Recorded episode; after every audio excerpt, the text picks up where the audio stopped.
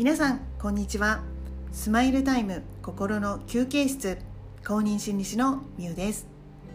このチャンネルは家庭や職場学校など普段の生活の中で感じる生きづらさやストレスなど心の健康について考えるチャンネルです。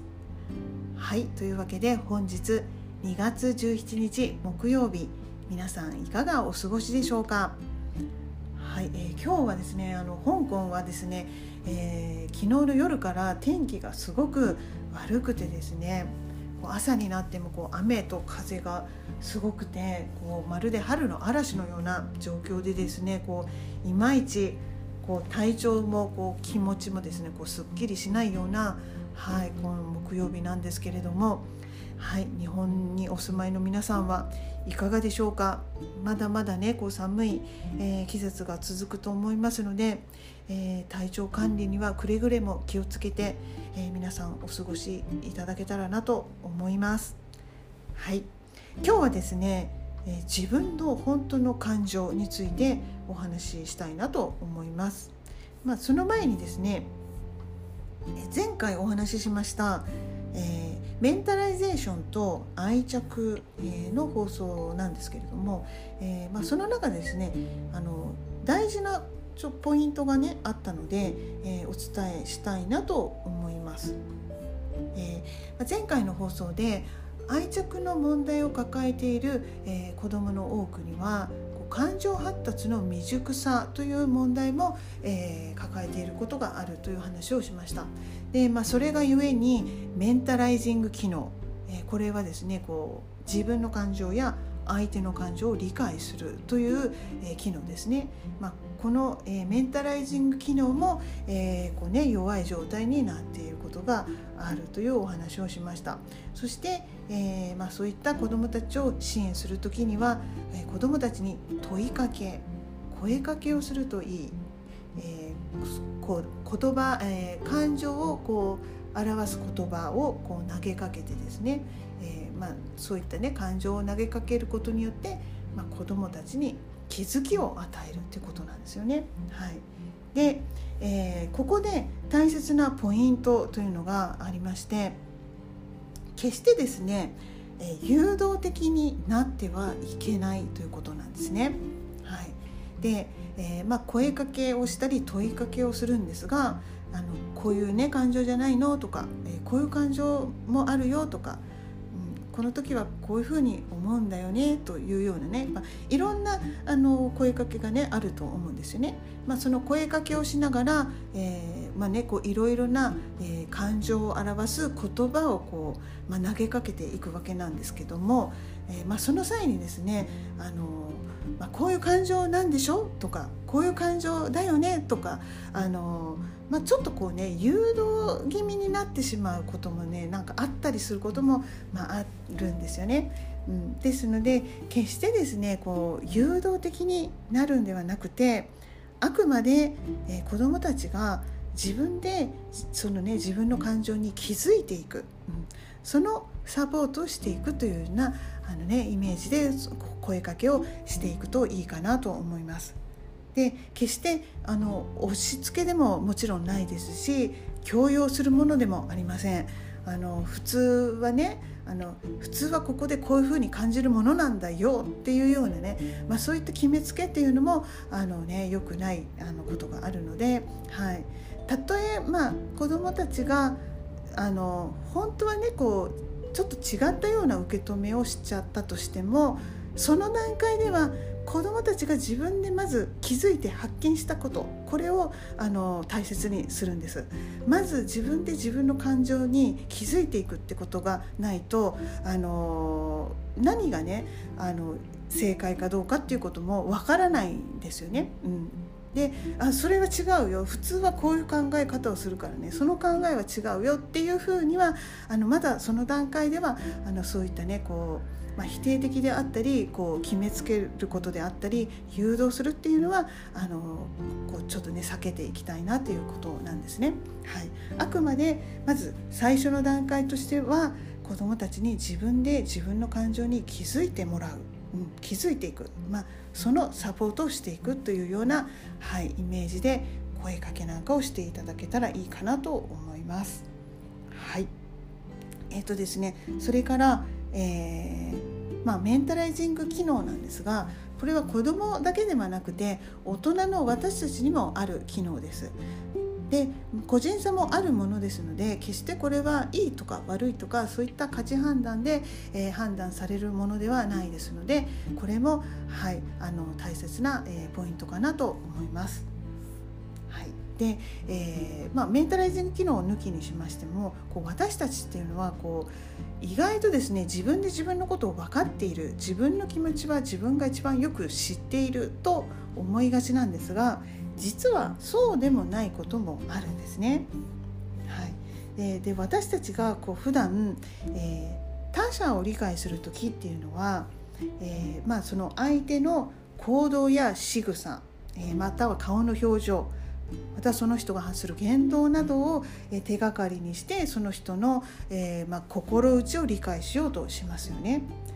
例えば目の前に涙を流して泣いている人がいるとするしますそうすると、まあ、そうしたね涙を流して泣いているという外的な情報を手がかりにしてあこの人は悲しんでいるんだな泣いてるんだなっていう、ね、内的な心を理解しようとしますよね。はい、なんですがこう自分に対しては、えーまあ、その逆になると思うんですね。泣いているから自分は悲しいんだっていうことではなくてえー、まあ通常ですと自分の気持ちは自分で理解できるんで悲しいから自分は泣いているんだっていうふうに理解するのがあの自然だと思うんですね。はい、なんですけれども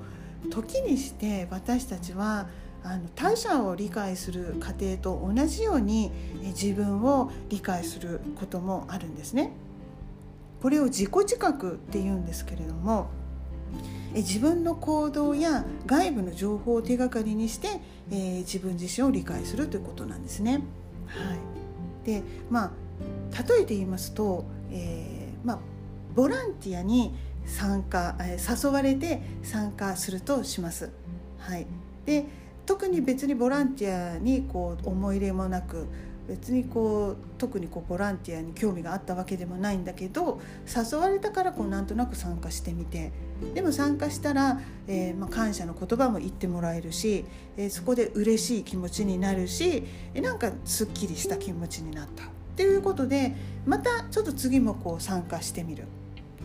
で、まあ、そのうち、え誘われなくてもこう参加するようになる。まあ、そうした行動を繰り返しているうちにあ自分っていうのはこうボランティア活動が好きなんだなっていうふうにこう自分のことを認知するわけなんですよね。あボランティアが好きだったんだ自分はっていうふうにこうなるわけなんです。はいまあこのようにあのこれと、似たようなあのこう有名な実験にですねこう吊り橋効果っていうのがあるんですがこの多分有名なので皆さん聞いたことがあると思うんですけど、えーまあ、これはですねこう吊り橋のこう上でねこう感じる恐怖のドキドキをですねこう異性に対する、えー、こう恋愛感情でのこうドキドキとこう認知してしまうんですよね。そしてあ自分は今こう目の前にいる人のことが好きなんだっていうふうにこう認知してしまうわけなんですよね。はいまあ、ですので、まあ、こういうケース、まあ、自己認、え、自己知覚っていうことがあの、ね、っていう過程で自分を理解するっていう過程ですと、まあ、先に行動が来てそして自分の認知がこう後付けになるっていうことで果たしてですねこれが本当に自分の気持ちなんだろうかっていうことにまあこうねあの考えついたりもするんですよね。うん、だから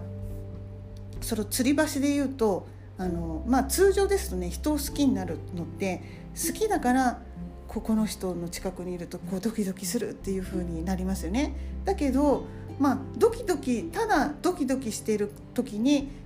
こうその目の前にいた人が好きだっていう感情になるということもあるんですよね。あのその吊り橋の効果で言うと。っていうことは果たしてそれって本当に自分の感情なんだろうか自分の気持ちなんだろうかっていうことが疑問がこう湧いてくることもあるんですよね。はい、さっきの例のそのボランティアの話でも、まあ、ボランティアを続けているうちに自分はボランティアが好きな人なんだっていう理解をしてしまうんですがでも果たして本当にボランティアが好きだと言えるんでしょうか？っていうこう疑問がねこう湧いてくると思うんですけども、はい、そんなようにですねこう私たちの心っていうのはですねこうまあ、自己知覚っていうよねこう他者を理解するような、えー、過程と同じように自分を理解するっていうこともある。必ずしも自分の感情があってそして認知が起こっているっていうことではないこともあるので自分がねこう普段こう好きでしているなっていうこととか好きなこと、うん、果たしてそれって本当に好きな感情から来てやっていることなんでしょうか？っていうことがねちょっとこうねあの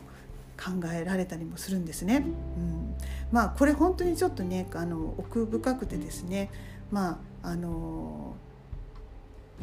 ね、ちょっとこう本当に考えてしまうんですけれども、はい、あのまだまだねそれだけあの人間の心っていうのはこうまだまだこうねあの、まあ、こう理解がねしがたい部分もこう、まあ、多くねこう秘めているので、はい、本当になんかね心ってあの興味深いというかね奥深いなというのをねこう改めて感じるわけなんですけれども、はい、皆さんもね是非あの一度ですねこう自分が好きだなと思ってやっていることこれ本当に好きなのかなって ちょっとちょっと深掘りして考えてみるのもいいかなと思いました。はい。今日は、えー、自分の本当の感情ということについてお話ししてみました、えー、いかがでしたでしょうか？はい。それでは今日はこの辺で終わりたいと思います。皆さんさようなら。